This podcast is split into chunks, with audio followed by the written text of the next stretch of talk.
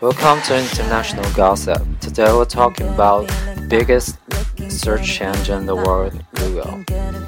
A new petition is making the rounds demanding that search engine Google firmly update its autocomplete function to utilize the word bisexual, as it does for other words relating to sexual orientation and gender identity, such as gay, lesbian, and transgender.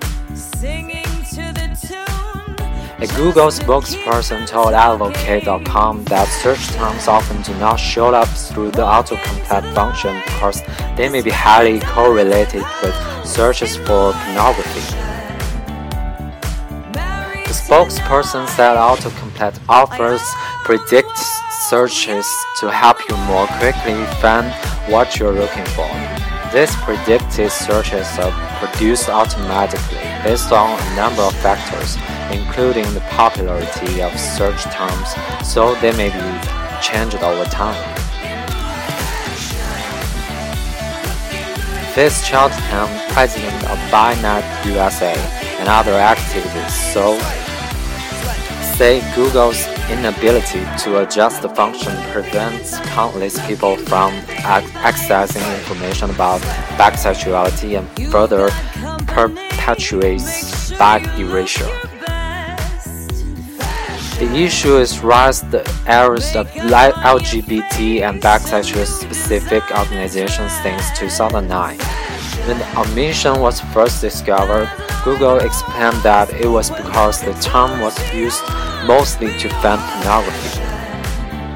In 2012, search engine announced that it had unblocked the word and suggested terms would then pop up like bisexual qualities bisexual rights and bisexual parenting. Over time, though algorithm seems to have reverted to its old ways.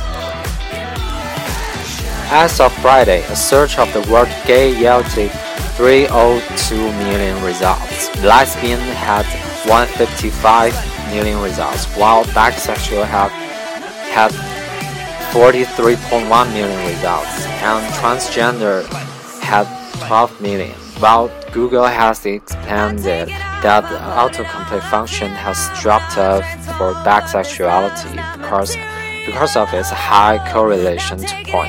Other words will, with a high correlation to pornography are still available with the autocomplete function. Searching gay porn will produce 5, 527 million results. A search for lesbian porn yielded 69.1 million results, and transgender porn yielded 19.2 million results. Meanwhile, searching for bisexual came up with 41 million results. Other words that do function with autocomplete are pansexual, genderqueer, cisgender, FTM, and MTF. Jim Larson of the Bisexual Organizing Project say, cite on the Change.org organization petition page, one of the biggest issues facing bisexuals is isolation and lack of community. When the number one searching engine in the world makes it harder to find information and community, it is terribly unfortunate.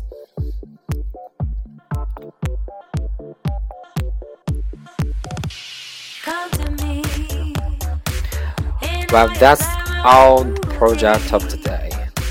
The next time we'll follow up some fashion industry news. Okay, ciao.